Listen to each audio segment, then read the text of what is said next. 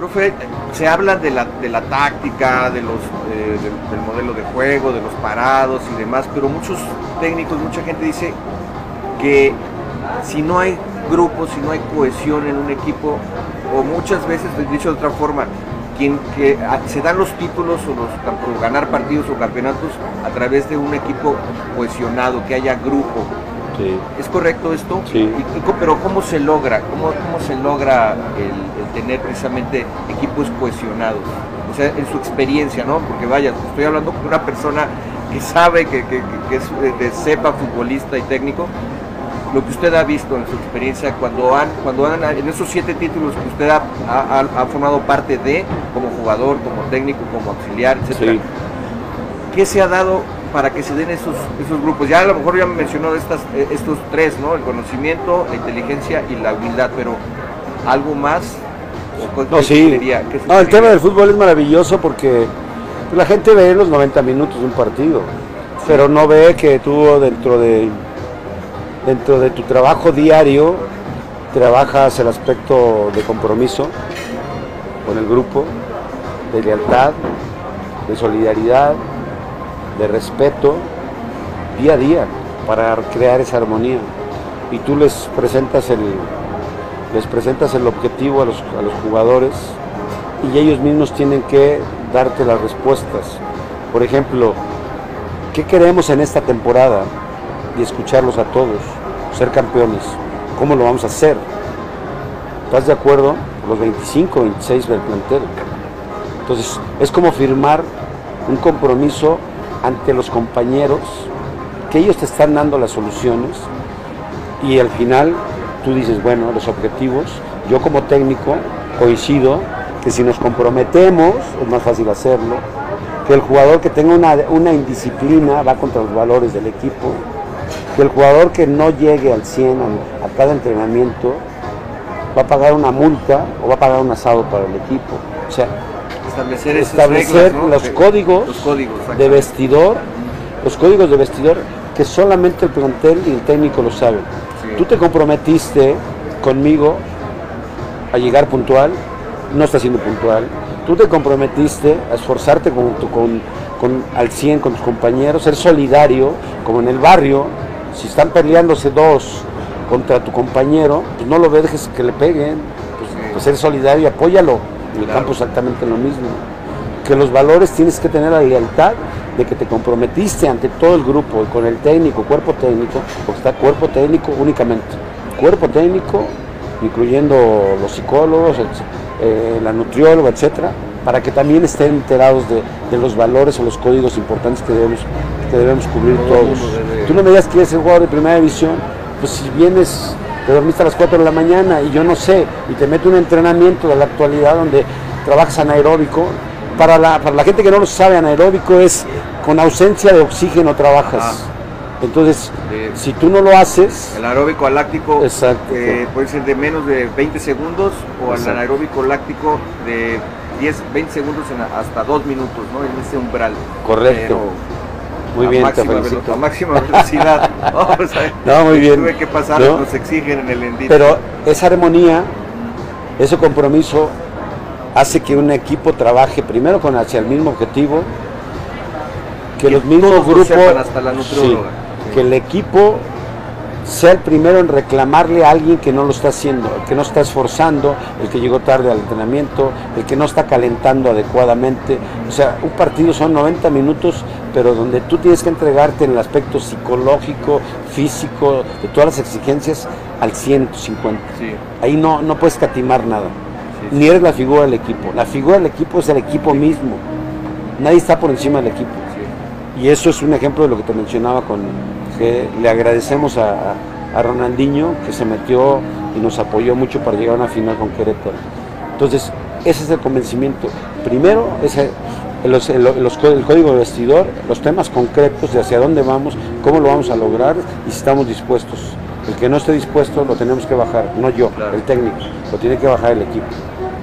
Por ejemplo, ¿cómo le da una retro a un jugador? ¿Cómo sugiere darle una retro a un jugador que, tuvo un mal desempeño, un mal resultado? O en este caso, con Ronaldinho ese día que tomó su coche y se fue, ¿qué sucedió ahí? ¿Cómo lo manejaron? ¿Lo castigaron la final o hablaron? sea, ¿cómo, ¿cómo manejas eso?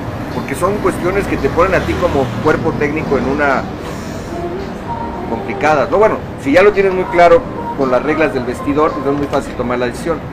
Pero, ¿cómo, cómo lo manejaron? Mira, ahí se habló directamente con todo el grupo y es lo que te hablaba el tema anterior. De que si todos estábamos en un objetivo, no importaba quién iba a jugar. Lo que importaba era que nosotros lográbamos como equipo el título. Entonces, Ronaldinho tomó una mala decisión por las malas asesorías, que eso es normal. En un jugador profesional se le acercan a asesorarlo 10 mil gentes, la familia, le dice cómo juegue, le dice el cocinero, le dice cómo, cómo juegue y, confunden a los jugadores.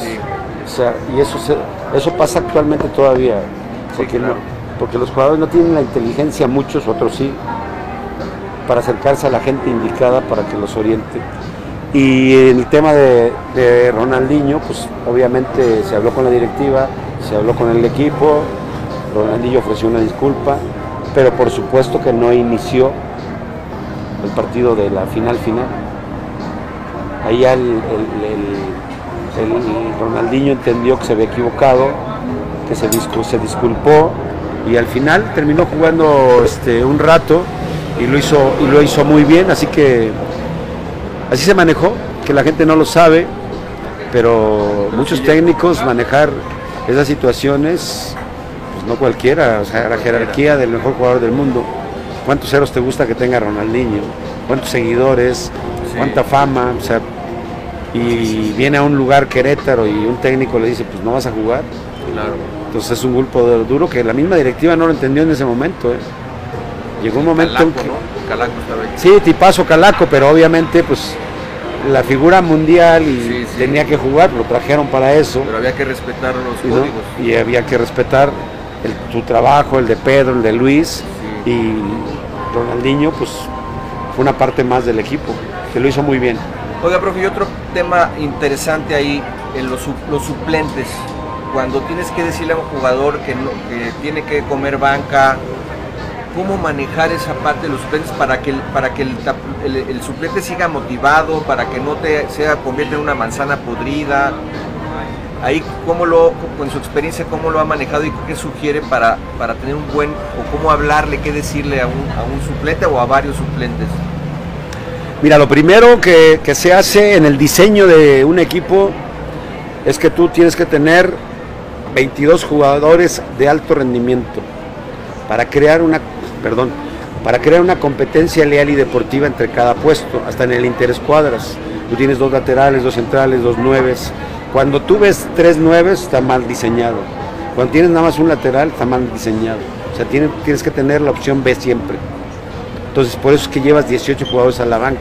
Entonces, llevas dos defensas, dos este, volantes, dos delanteros, por lo que pueda suceder. Y obviamente dos porteros. Entonces, en el diseño mismo te va indicando este, cómo se manejan las cosas en el fútbol profesional. Y al tenerlo, tienes que tener también cinco jugadores más suplentes para completar si alguna lesión, suspensión, etcétera, etcétera, ya te complementas. Es el diseño inicial. Entonces tú creas la competencia deportiva de esa manera y los pones a competir de una manera leal, que ellos saben que está uno delante de ti o atrás de ti. Y tú decides si lo dejas que te gane el puesto o tú se lo ganas. Entonces es, una, es un compromiso contigo mismo y que todo el mundo lo estamos viendo, los técnicos y sus propios compañeros. Y juega o debe jugar el que mejor lo hace deportivamente y el, y el que está más comprometido con el equipo. El que, si tu nivel está más bajo que todo el mundo lo ve, pues tiene que jugar el mejor. y ahí viene la historia ahí viene la historia del Guadalajara que tú mencionas. Ahí no había jugadores suplentes que juegan mejor que los titulares. Logros, trayectorias, resultados, etapa, ejemplo. Entonces, este, es el tema. Hay que ganarse, como todo en la vida, el puesto con mucho sacrificio, con mucho esfuerzo y obviamente con respetando, sabiendo, respetando al equipo, sabiendo que tú eres parte, una parte de, de 25 jugadores. Claro, interesante. Profe, precisamente, precisamente ese Guadalajara, que con el que usted formó parte, que ganaron una final, perdieron dos, pero pudieron haberlas ganado, tenían todo para O sea, yo lo escuchaba en una entrevista que le hicieron eh, Juan Carlos Moreno. Sí, buen tipo. Eh, sí, El, pastor, ¿no? Sí, sí, sí. bueno, ahí usted decía, perdimos por nosotros mismos. Dicho de otra forma, muchas veces dice, no, pues les ganaron o perdieron. Creo que ese Guadalajara perdió, no les ganaron, porque en, esa 83-84 también tenía todo para ganar en ese penal a la Snoopy, el, fallo del penal de Cisneros, ¿no? Este, Guadalajara queda campeón en los últimos 40 años, cada 10 años en promedio. Ese Guadalajara pudo haber ganado tres, pero el del 97 de Ferretti, el del 2006 del Chepo y el 2017 de Almeida no tuvieron ese empaque o esa, fuerza como para poder decir, oye, pudimos haber llegado a más, a más este, títulos, ¿no? Sí, tienes toda la razón. Eh, yo creo que la consistencia de, como equipo, que es mérito del técnico, mérito de la directiva, que le dieron continuidad a un proyecto, eso es una continuidad importante que la gente debería de ver. Esa que es fundamental, creer en tu técnico, respaldarlo y obviamente creer en tus jugadores.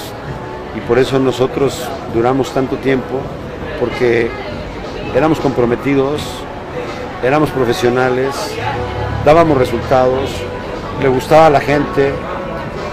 Yo difícilmente he visto un equipo que gane, golee y guste como lo fuimos nosotros en esa época. Sí hay circunstancias que juegan muy bien y son campeones, pero mantenerlo 10 años, mantenerlo porque perdimos dos finales.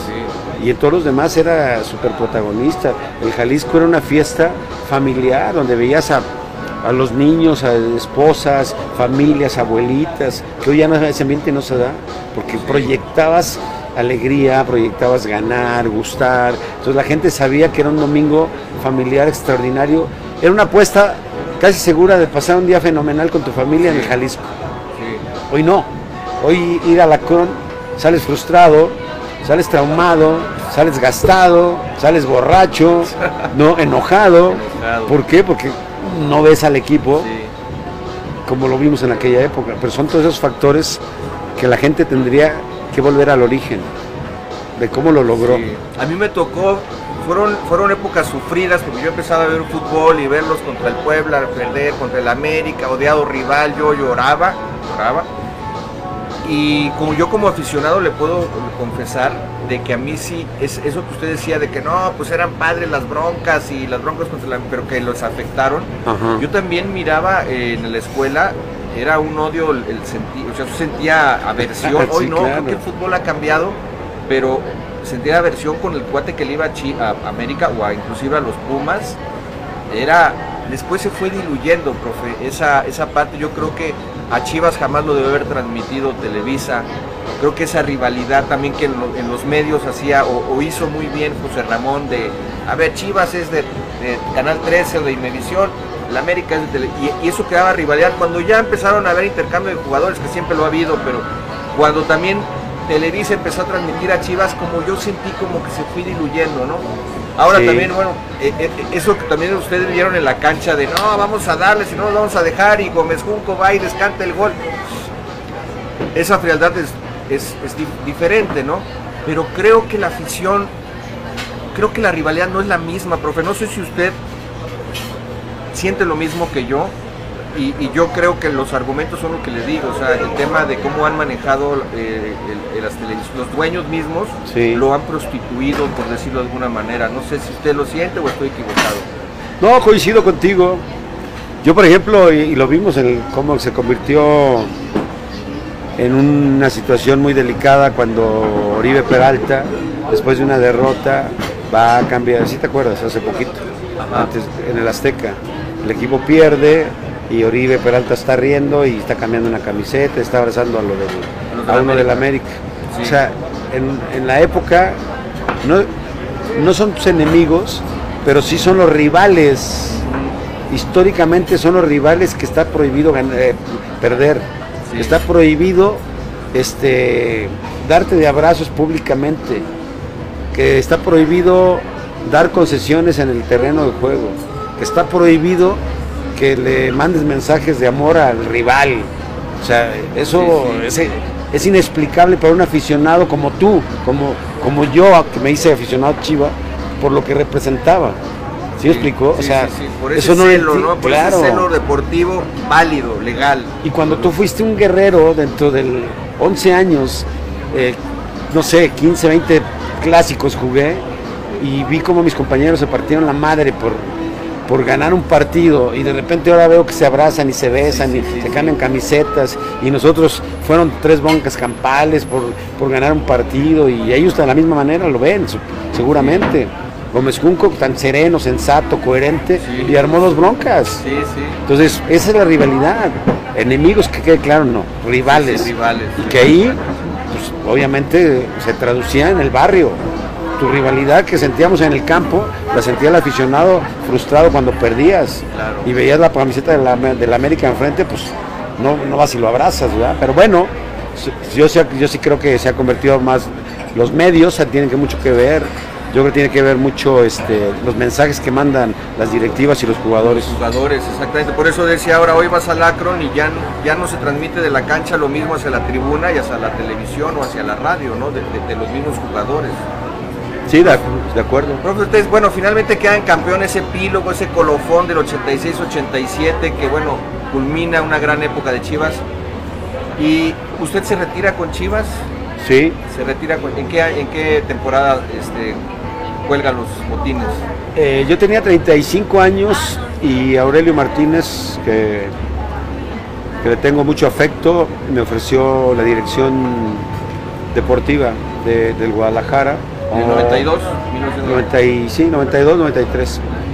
Eh, o jugar un año más, pero yo ya, de este equipo que estamos hablando, cuando viene la transición, viene una transición muy mala, muy mal diseñada, donde querían debutar jóvenes por debutar, el equipo ya no jugaba bien, ya mucho chavo poco comprometido con la camiseta, debutaban a muchos chavos que no tenían y desaparecieron rápido, este, mal dirigido, y entonces ahí es donde, y yo me costaba obviamente más, ahí tomé la decisión de retirarme y creo que fue una decisión, lo que te hablaba, la toma de decisiones de que fue un tema al principio, que te van marcando tu vida favorable o desfavorablemente, para bien o para mal.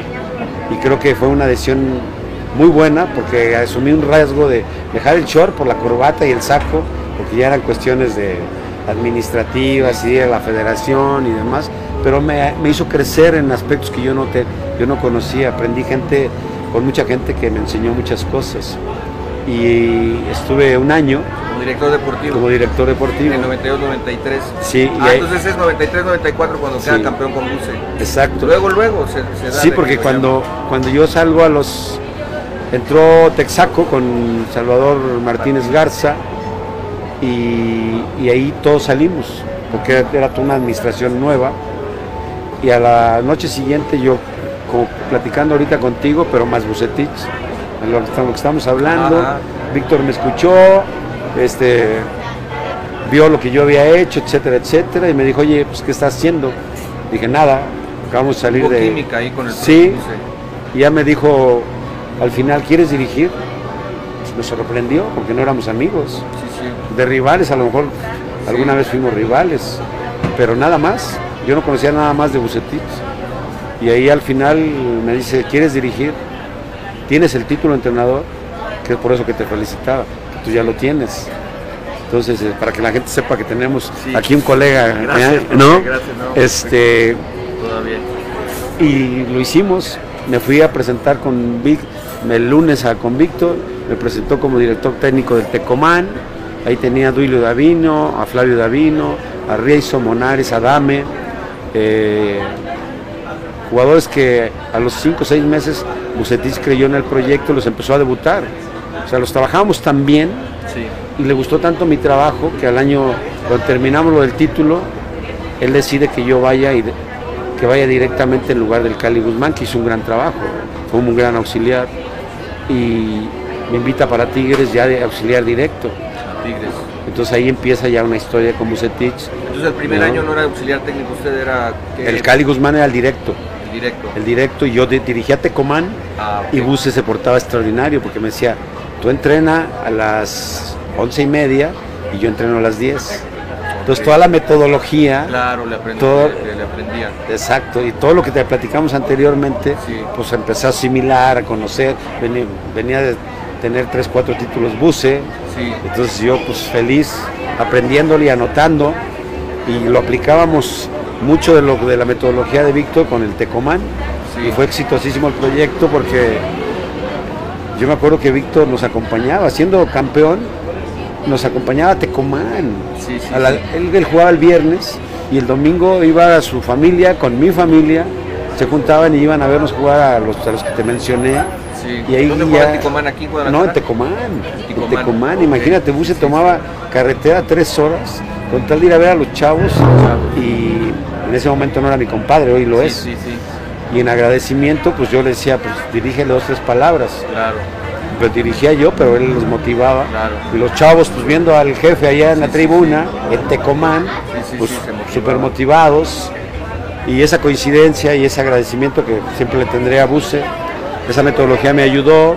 Y luego coincidimos con la de Chepo, que fue mi compañero, fue mi, es mi amigo, pero nunca habíamos trabajado juntos. Y en una pausa como ahorita, que no tenía Buse trabajo ni yo trabajo, me habló Chepo y me dijo, oye, este Checo, ¿no quieres apoyarme en Toluca? Y pues yo dije, pues claro ¿En que qué sí. año fue eso? 2008. 2008, sí. 2008, Ah, cuando usted dirigió al profe Dueñas, exacto. le dio clases el profe Dueñas en el Sí. desarrollo técnico, Buen, gran- buen gran tipo amigo. Dueñas.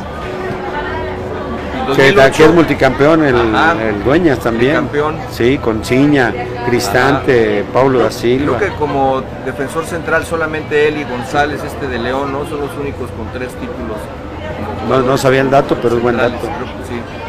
Y entonces ahí en 2010 también el bicentenario le toca a usted los penales contra Cruz Azul, forma parte ahí con el Chepo, ¿no? Pero fíjate cuando te manejas con un código de valores.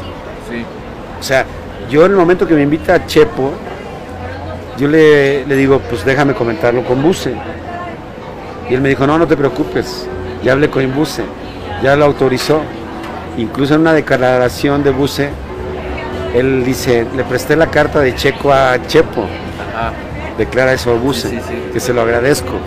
Y ahí es donde ya nos vamos Chepo y yo, tipazo, con una metodología totalmente diferente a la de Buse, igual de buenas, de exigentes, pero cada quien tenemos nuestro estilo. Por ejemplo, la de Chepo, ¿cómo es, digamos? Es mucho, es mucho más intensa, mucho más rígida, este, no da concesiones de nada. La- el profesionalismo al 150, ah, en todos los aspectos, sí. En comer, Sí, en dormir, en todo, todo, todo. O sea, Chepo no se le ve a nada. El, el Chepo invierte en tecnología, invierte, él es el primero en llegar. El entrenamiento era a las 10, él estaba a las 8 de la mañana más tardar en el vestidor.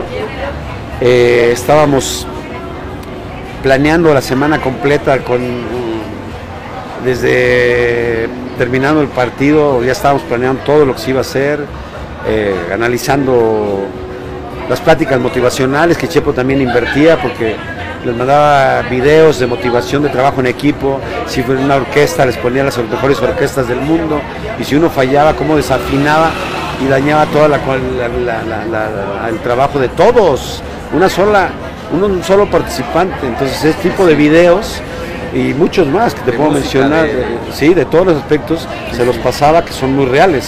Sí, Entonces otra, otro tipo de metodología, pero muy exitosa y, y muy respetuoso Chepo, eh, comprometido con su cuerpo técnico, sabía escuchar, te hacía ganar buena lana Chepo.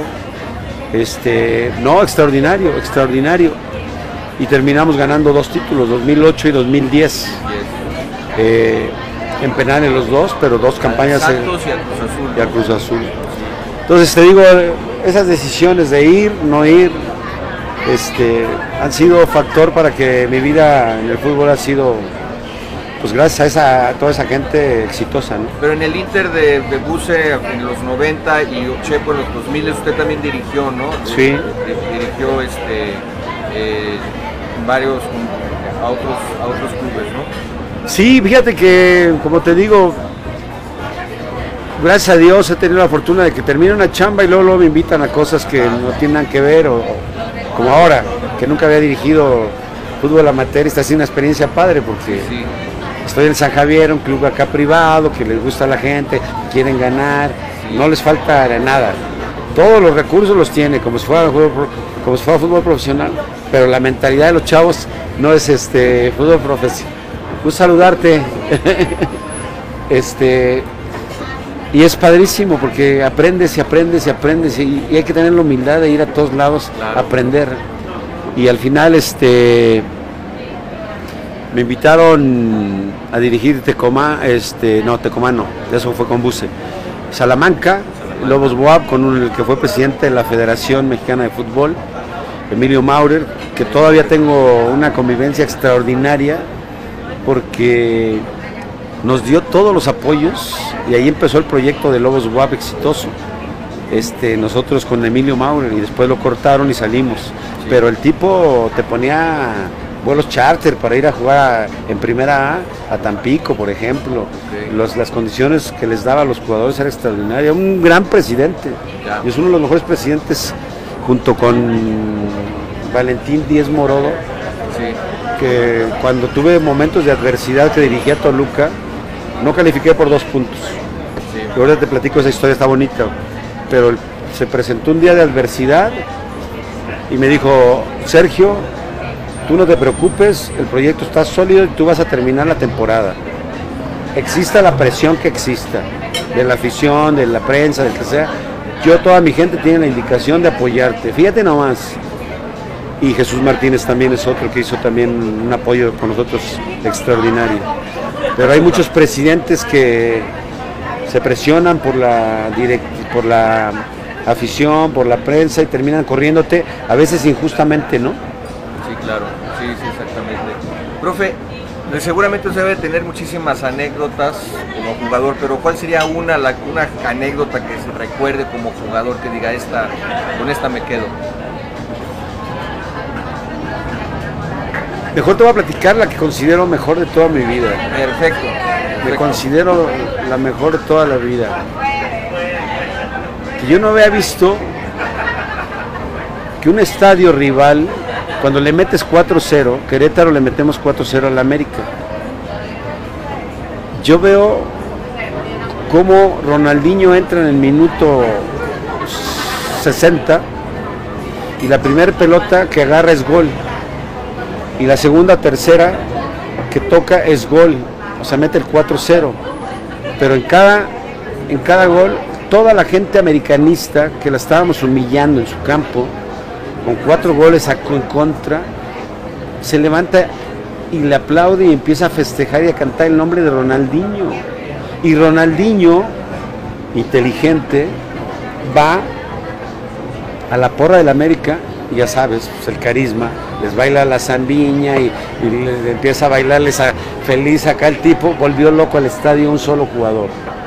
Y ya cuando veníamos saliendo de- del partido final. El técnico, Gustavo Matosas, frustrado, enojado, etcétera, y la, su, su gente, la afición, junto con la nuestra, felices del partido que, que dimos Querétaro, felices de la fiesta eh, que, que- dio el, el equipo, y le piden a Ronaldinho que se regrese a, a festejar.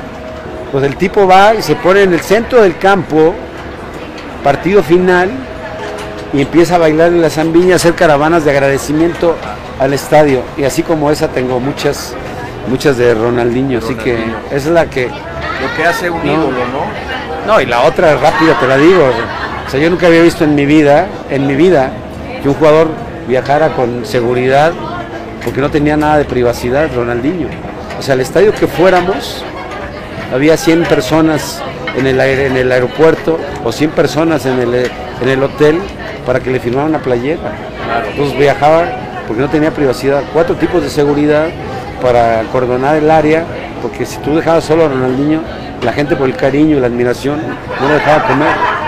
Entonces, obviamente firmaba algunas, pero era imposible firmar 100. Entonces yo no lo había visto. O sea, viví cosas con, con Ronaldinho y con Ciña y no, Sí, una vida padrísima. Lo que hace un ídolo, ¿no, profe? un ídolo. Sí, y Ronaldinho, esas muestras de... Cuando yo, cuando no iniciaba, Víctor agarra el primer equipo, yo agarro el segundo equipo, a los, a los suplentes, pero los suplentes tienen que jugar como juega el equipo rival, no como juega Querétaro, en ese Ok, conce. ok. O, o sea, En nosotros, sí, en el Terescuadras juega el equipo con su identidad, pero enfrentas a un Guadalajara América con su estilo, con su esquema, para que nuestros jugadores hagan lo más parecido a, a lo que vamos a enfrentar. Bueno, pues yo armaba ese, ese esquema con el segundo equipo, pero cuando llegaba pues, con Ronaldinho, ¿qué le dices? Claro. ¿Qué le puedes decir al mejor jugador del mundo? Y que tiene 10 más ceros que eh, en el banco que ningún otro. Yo le decía, pues Rona, diviértete. Diviértete, claro, sí. Y se diver- un creativo. Y se divertía. Se divertía. Y, y yo me llevé extraordinario con, con Rona, ¿no? Entonces hay historias que me han sucedido padrísimas. Y como jugador, ¿cuál fue el técnico que más le dejó? Como jugador. Pues yo creo que, por supuesto que la disciplina y el enseñarme a, do- a dominar una posición fue Roca en paz descanse. Roca. Un caballero Roca, lo recuerdo con mucho cariño. Fue su mentor, ¿no? Sí, su- su- sí, su el que, me- el, que, el, que, fue el que creyó en mí, el que me debutó, el que, el que me puso una posición que yo no era, porque yo, el chavo, era un volante mixto. Sí. Yo era más bueno para de medio campo hacia adelante Roca que... el, del primer equipo y, y de Sí. usted estaba ahí en, en fuerzas básicas y lo, lo Exacto, exacto, ¿verdad? sí. Y, el, y otro que influyó de una manera positiva, por supuesto, fue Alberto Guerra, fueron muchos años con él. Eh, Pero tuve tuve gente muy valiosa, la verdad. Diego Mercado me trató extraordinario, que él fue el que me trae a Chivas. claro. Yo, gracias a Diego Mercado, Sí. por él estoy en Chivas Sí. y también me dio la libertad. Por lo que te platiqué de las jornadas, que no entrenaba, la jornada no... Yo cuando llego a las Chivas, Diego Mercado quería que jugara los tres días. Sí, sí, sí, Pues yo venía de nueve semanas con entrenamiento irregular, claro. por lo que, lo que platiqué en Atlético. Y le dije, pues no, no puedo, así que prefiero ponerme en forma. ¿Y quién, quién fue su mejor socio en la cancha, profe, como jugador? O sea, ¿quién, eh, usted, quién era su pues, ha sido su mejor socio? Digo, usted no era delantero, pero siempre tienes, es fútbol asociación. No, dos, dos, dos, dos que marcaron mi vida, por supuesto, y que fue un honor y un gusto jugar con ellos y el reconocimiento como, como jugadores, pero más grande como persona, es Benjamín Galindo. Galindo nos tenemos mucho cariño, nos vemos todos los lunes, me da mucho gusto que se esté recuperando, es como mi hermano. Y el otro que no lo veo, pero que le tengo ese mismo cariño, porque pues, jugamos 10 años juntos y era un espectáculo verlo jugar y yo lo apoyaba, era el Concho, Concho. Cho- Concho Rodríguez, Ah, porque él jugaba que es acá y yo jugaba atrás de él apoyándolo, entonces Sí, yo se la tiraba y a veces le pasaba, pero yo sabía que se la daba y yo sabía que él había que dejarlo que, que driblara al abanderado, al, árbitro, al rival y a, a veces hasta nosotros mismos nos claro. Y, y, el, y entonces puede decir quién sería su mejor amigo en el fútbol, quién ha sido su mejor amigo. Benjamín. Galindo. Sí, Tengo muchos amigos, pero, Benjamín. pero Benjamín, desde que llegó a Chivas hasta el momento, mantenemos una relación de 10. Tuve la bendición, profe, hace tres años aquí en Guadalajara, en septiembre del 2018, de poder entrevistarlo. Y bueno, sé que ahora hubiera sido más complicado, pero eh, tuve la, ese privilegio de... Qué maravilla, te felicito. Sí, sí, gracias. Sí, y profe, eh, ¿a quién admira como director técnico, o en la, bueno, como jugador, perdón, en la actualidad? O- No, pues como lo que mencionábamos, A uno a nivel mundial, por supuesto, Kylian Mbappé. Me parece que lo que hace es admirable. Oiga, ¿y con quién se calentó usted más en la cancha? ¿En, en alguna, alguien que marcó? Con Sague, ¿Gonzague? nos mentamos la madre, nos dimos patadas y, no, y, y hay mucho respeto, por supuesto, ahora, ¿no?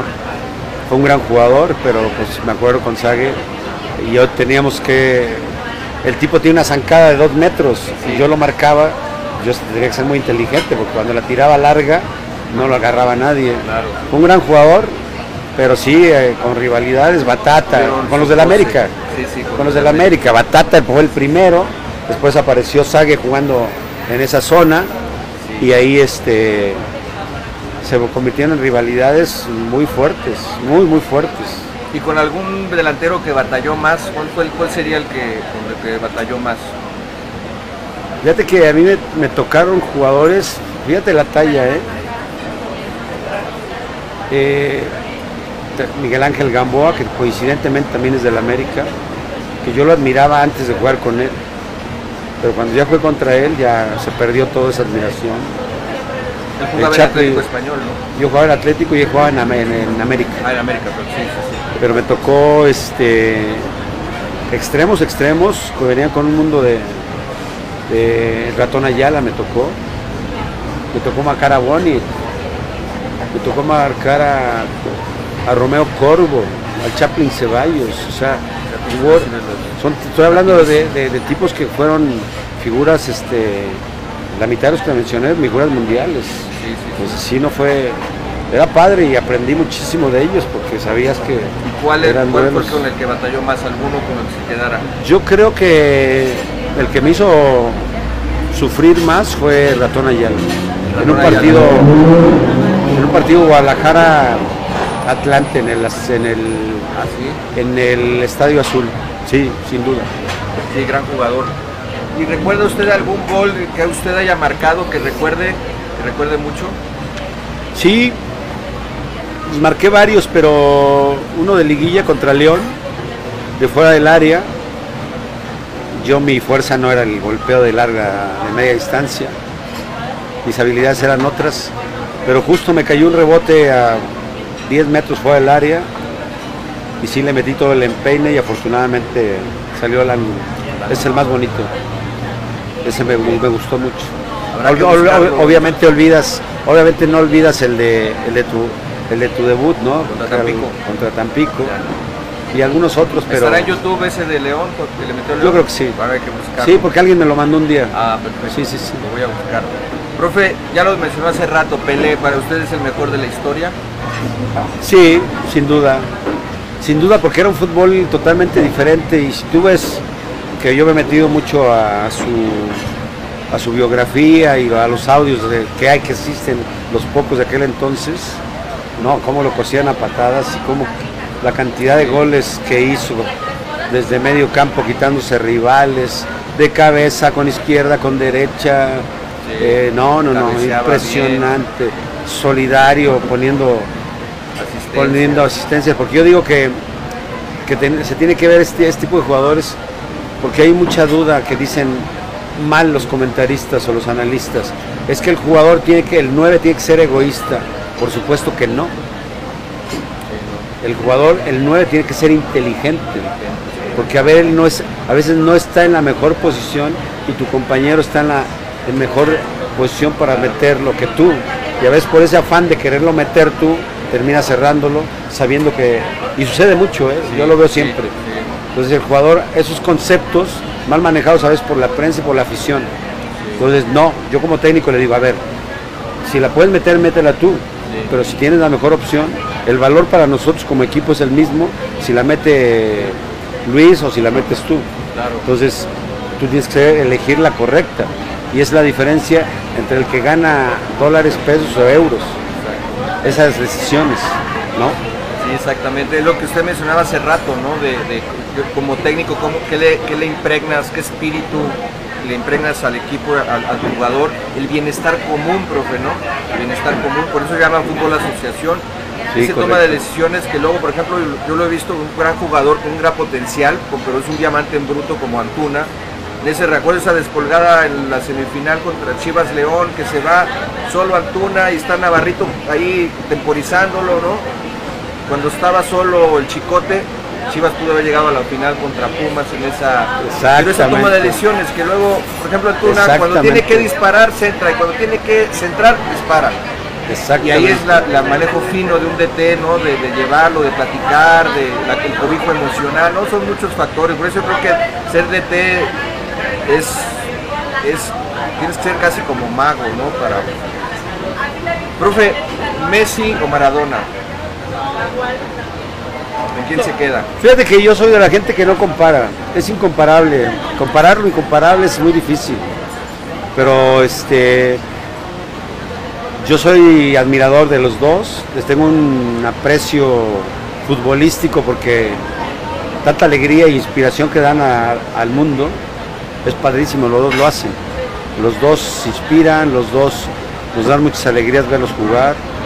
Yo soy admirador de la disciplina de Cristiano Ronaldo. Por ejemplo, es algo que yo le admiro más sobre Messi, sobre Maradona. De Pelé no conozco más, pero sí es difícil comparar a tipos de ese, de ese nivel, la verdad. Yo me quedo con la parte lúdica de lo que le dieron a la afición, lo que le dieron al mundo del fútbol. ¿no? Claro. Sí, este, dice que de Pelé solamente hay el 30% grabado en video, ¿no? Lo demás no, no, se, no se grabó. Profe, ¿con qué, ¿con qué director técnico de la historia usted se quedaría? Buena pregunta. Muy buena pregunta y sí necesito pensarle dos segundos más. Eh, no me tocó ver a muchos, a muchos de la naranja mecánica, de, ¿no? No me tocó verla, pero era el inicio de una época diferente y el técnico, no me acuerdo si era, ¿Michel? ¿Linus Michel? sí, creo que sí. Pero esa naranja mecánica marcó una época diferente, cambió lo que el fútbol, de- pero obviamente no la, no la vi. En la actualidad sí me quedo con Guardiola y sí me quedo con, con Klopp, que han hecho un extraordinario trabajo.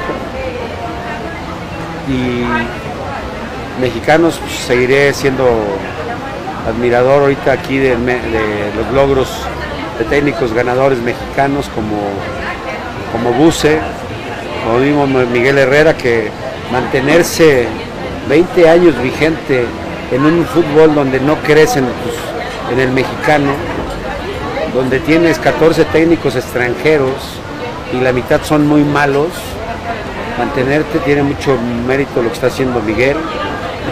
Eh, en un fútbol donde no cree en el futbolista mexicano tanto, donde registras hasta a 8 o 10 foráneos Sí. en una plantilla de 25, o sea, eso es lamentable.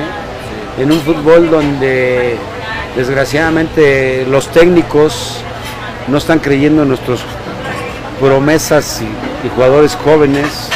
Y el ejemplo que tú mencionaste es eh, interesantísimo de Antuna.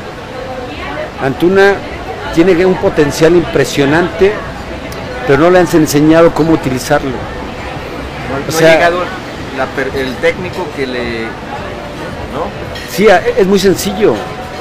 No, A a Antuna le tienes que decir como profesional, y se lo vamos a decir públicamente, se lo vas a decir tú con tu programa, porque esto que le vamos a decir no se lo dice nadie. Que él tiene que convertirse en un jugador táctico, nada más viendo al Chucky Lozano. Que cuando la pelota no la tiene tu equipo, si eres un volante extremo, él tiene que estar atrás de la pelota y perfilado para que su lateral no venga y juegue fácil. Que no le hagan dos contra uno. Está sencillo. Jugar atrás de la línea de la pelota y que si juega de volante, él esté cerca de su lateral para que no le hagan dos contra uno. Porque ahí falla mucho. Es su principal defecto. Número dos, que cuando ya tiene la pelota para tirar el centro, si llegó a 100 por hora, que se tome dos segundos de respiro y levante la cabeza para tirar el mejor centro posible. No es falta de técnica, es que él juega 100 por hora siempre. No, no tiene los cambios de ritmo que le pueden servir. Tiene lo importante que es la velocidad, pero no tiene la inteligencia para respirar y bajar esa revolución Ah. para tirar el mejor centro correcto. Y la tercera, que también tiene que aprender a jugar a través de triangulaciones, tirar pelotas para que lo paredien y lo dejen siempre frente, siempre frente al arco. Esos son tres aspectos que yo lo promoví para Europa. Pero Chivas quería mucho dinero por él. Su promotor nunca se presentó. Yo hablé con él, pero nunca se presentó. Entonces, ni le dieron posibilidad, ni esto que le estamos, le vas a decir tú en tu programa, se lo han dicho, porque estoy seguro, su promotor no es DT. Él le ayuda a cobrar, le ayuda a ganar dinero y le ayuda a promocionar su imagen, pero no le ayuda a la parte que el chavo necesita. Y que a lo mejor el 50 de, promotores le puede, le puede ayudar en eso, pero a lo mejor hay uno o dos que te ayudan en esto que tú y yo estamos hablando. A ver, ¿cómo puede ser mejor jugador? Pues, que más tiempista, ¿no? saber temporizar mejor, esa frialdad para, como dices, separarse, ¿no? Ese es segundo para saber decidir. Profe, ¿cómo ven las chivas de la actualidad, hablando de, chivas? Eh, ya lo mencionamos anteriormente. O sea, la gente quiere ver un Chivas donde el aficionado vaya a disfrutar un partido de su equipo, donde sienta orgulloso de su camiseta, donde sienta orgulloso de llevar a su familia a pasar un buen fin de semana. Pero estamos viendo un Chivas que la familia sale frustrada o el marido llega enojado a tu casa porque su equipo perdió, perdió, gastó mucho dinero, o a lo mejor perdió una apuesta. Entonces no está dándole, no le está dando resultados, no está ganando partidos que es la parte más importante que debe hacer, independientemente a veces de las formas. ¿verdad? Chivas necesita empezar a ganar partidos. Número dos, que tenga una idea futbolística, una idea táctica que conecte, que proyecte la mente, el corazón con lo que está viendo el aficionado, que le guste, que respete y le dé, un, por ejemplo, un partido gratis a su afición, donde se demuestre que quieren ayudar y quieren convencer a la afición. Pero la parte más importante es la que te voy a decir, y que ya lo hablamos, la del diseño de su equipo. Ejemplo, tú metes, te quedas con Calderón y, y vendes a tu mejor proyección, no nada más de Chivas, sino el fútbol mexicano, Mayorga 21 años, alguna vez ya fue a la selección, hizo una campaña extraordinaria eh, con Pumas, un tipo de 1,80, con un potencial físico impresionante, que tiene asistencia, que ha hecho goles y que defiende bastante aceptable, puede mejorar. Lo prestas o lo vendes a Cruz Azul. Esto no es un ejemplo. Y decides quedarte con un chavo que juega bien, que ha sido un buen profesional, Ponce, pero que tiene 32 años. Y decides quedarte en esa misma posición con Calderón, que Calderón, él declaró, declaró que no le gusta marcar. Entonces, necesitas tú ser lo mínimamente inteligente o ser muy mal técnico para meter a un lateral que no le gusta marcar. Si la primera característica del defensa es defender. Entonces, ese es un error de diseño, de planificación de, la directiva. Y te voy a mencionar otro, el otro sector. O sea, hace tres meses tenías tres laterales. Ponce, Calderón y Mayorga, tres. Y juegan máximo dos. O sea, estás regalando un sueldo que tú podías invertir en otra posición. Vámonos al lateral derecho. lateral derecho tienes un gran profesional que es el Chapito Sánchez, y tiene 33 años o 30 más. Y tiene 3, 4 operaciones de rodilla. O sea, ya su físico por las operaciones ya va a sufrir, por muy, por muy profesional que sea. Y no traes ninguno, ni confías en tu cantera. No metes un chavo grave, porque no tienes uno, no has trabajado en 3, 4 años un solo jugador lateral derecho que suple al Chapito Sánchez. Y al no tener un suplente chavo de tu cantera, traes, este, improvisas. Al conejito. O con Cisneros. Cisneros, que es un volante izquierdo, que es mejor eh, volante izquierdo que lateral derecho. Eso como técnico va en contra de tu propio interés, de tus propios eh, desarrollo profesional. Estás yendo contra tu esencia entrenador. No puedes meter un extremo de izquierdo de lateral derecho o porque no, o porque no diseñaste bien tu equipo, tengas que improvisar y conejito, pues sácanos de la bronca y vente de lateral. Y el chavo, porque es un gran profesional, una gran persona, lo hace, pero él es multicampeón, el conejito. Con nosotros en Toluca lo debutamos y fue campeón dos años. Y aparte fue campeón con Almeida. O sea, tiene tres títulos el conejito, y decides ponerlo de lateral cuando toda su vida es un extraordinario de, desequilibrador, Claro. encarador. Sí, sí, Pocos tienen el dribbling que tiene él. claro. Entonces, eso es diseño. Te digo, el tema son largos, pero bueno, Sí, sí, sí. ¿verdad?